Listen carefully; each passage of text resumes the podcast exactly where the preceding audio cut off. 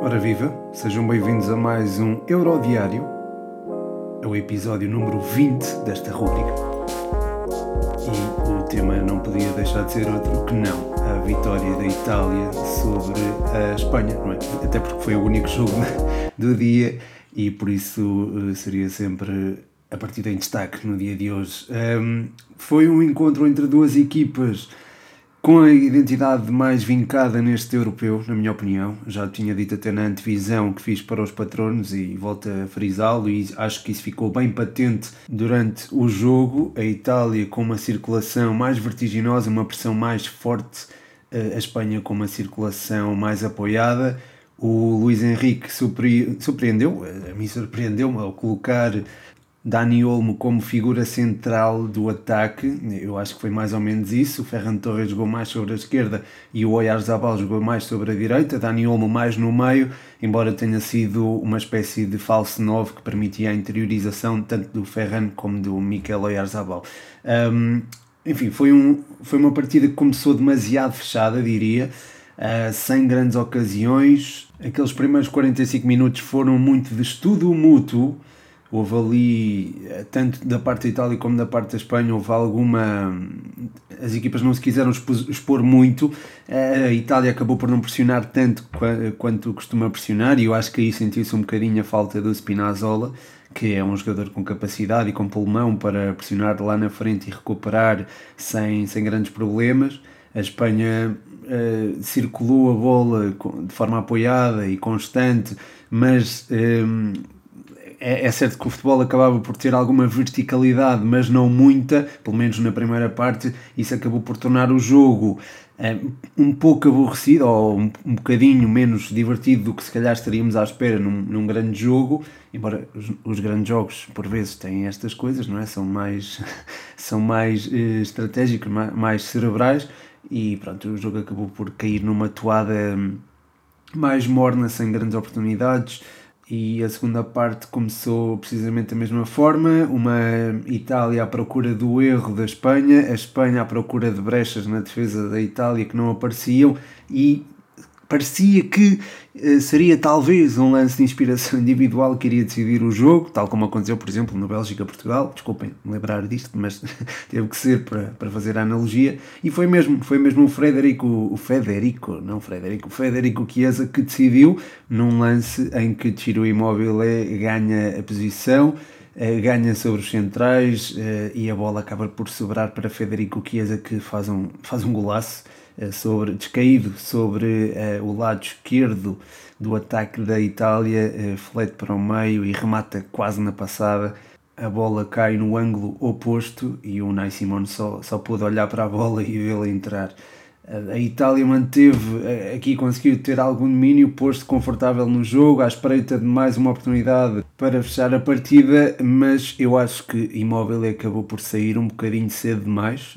o Mancini tirou o Immobile passado dois minutos do golo e acho que a equipa perdeu ali uma referência de pressão. O Berardi entrou, entrou fresco, tentou morder os calcanhares ali à, à defesa espanhola quando esta procurava sair acho que não, não foi muito bem sucedido e acho que perder uma referência ofensiva como era imóvel é que era capaz de mobilizar os centrais isso acabou por ter algum peso na, no futebol ofensivo da Itália que uh, não conseguiu e isso ficou mais evidente depois do gol da Espanha, não conseguiu ter a mesma reação à perda que teve, por exemplo, eh, frente uh, com, com Spinazzola, digo.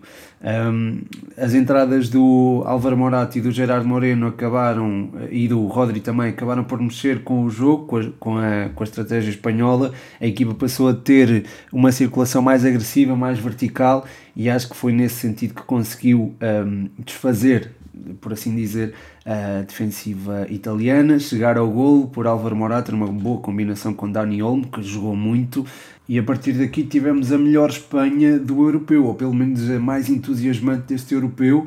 Eu acho que isso se verificou até, aos, eh, até ao intervalo do prolongamento, diria. Uh, com circulação apoiada, mas vertical, uh, muitas oportunidades de golo, cheirava a Espanha na final. Uh, depois a Itália conseguiu colocar algum gelo no jogo, acho que a entrada do Bernardeschi, ainda que por lesão do Chiesa, acabou por acalmar um bocadinho a, a partida. A própria Espanha também não correu tantos riscos e acabou por. Um, por tirar o pé do acelerador, não se expor demasiado e o jogo foi-se arrastando para as grandes penalidades. Os dois primeiros penaltis foram falhados, curiosamente. Depois houve uma série de penaltis marcados.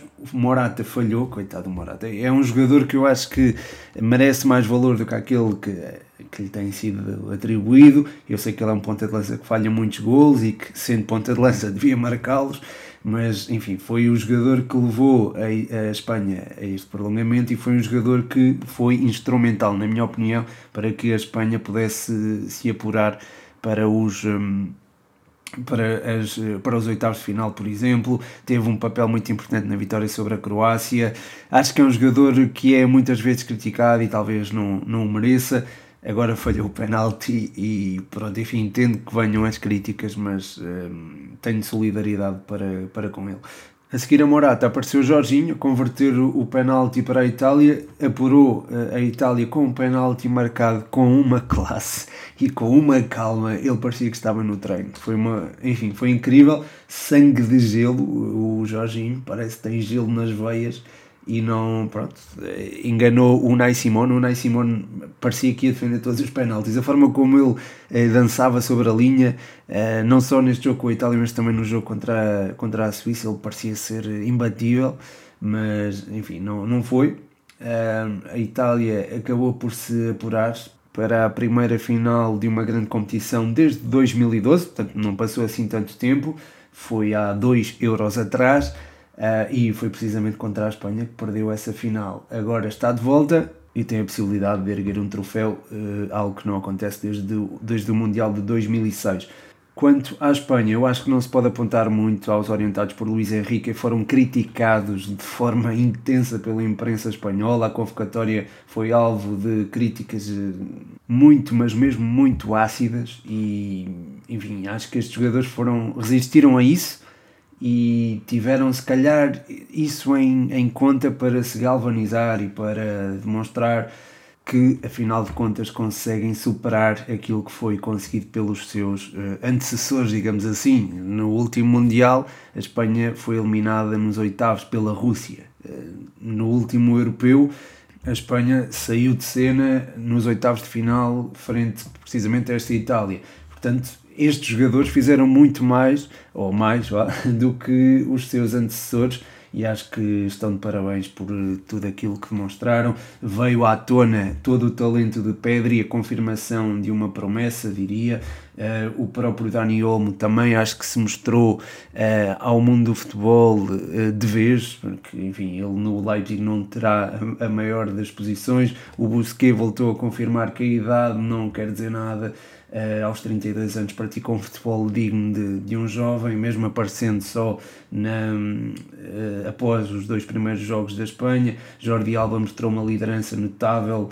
O Morata irá continuar a ser criticado, mas uh, acho que demonstrou muita capacidade no futebol coletivo e acima disto tudo, acima destas individualidades, acima da, da forma como Luís Henrique aproveitou para potenciar ou ajudar a potenciar alguns jogadores, acho que o mais importante é que esta Espanha tem cada vez mais uma identidade e é uma equipa cada vez mais capaz para enfrentar os, os, os desafios mais complicados eh, que o futebol europeu e mundial lhes pode colocar à frente. Acredito mesmo que esta Espanha no Mundial 2022 será muito difícil de travar e isso deve-se aos homens de Luís Henrique, à ideia de Luís Henrique que merece todo o mérito. Uh, acho que muita gente não esperava que esta Espanha discutisse a final até ao último segundo, ou um lugar na final até ao último segundo conseguiu fazê-lo e, a meu ver, superou as expectativas. Foi uma das seleções que me surpreendeu, sou sincero,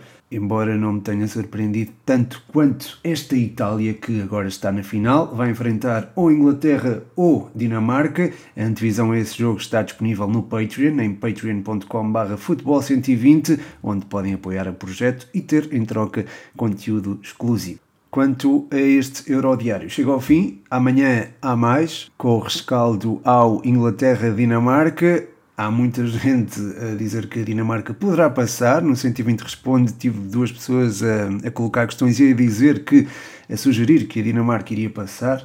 Há muito essa, essa ideia, essa sensação de que a Dinamarca poderá um, erguer o troféu, eh, erguer, passar à final e erguer o troféu. Uh, vamos ver, vamos ver se isso acontece. Esta Inglaterra será muito difícil de bater em Wembley, mas bem, a antevisão está, portanto, no Patreon. Chega ao fim mais um Euro Diário, espero que tenham gostado. O meu nome é Pedro Machado, um forte abraço.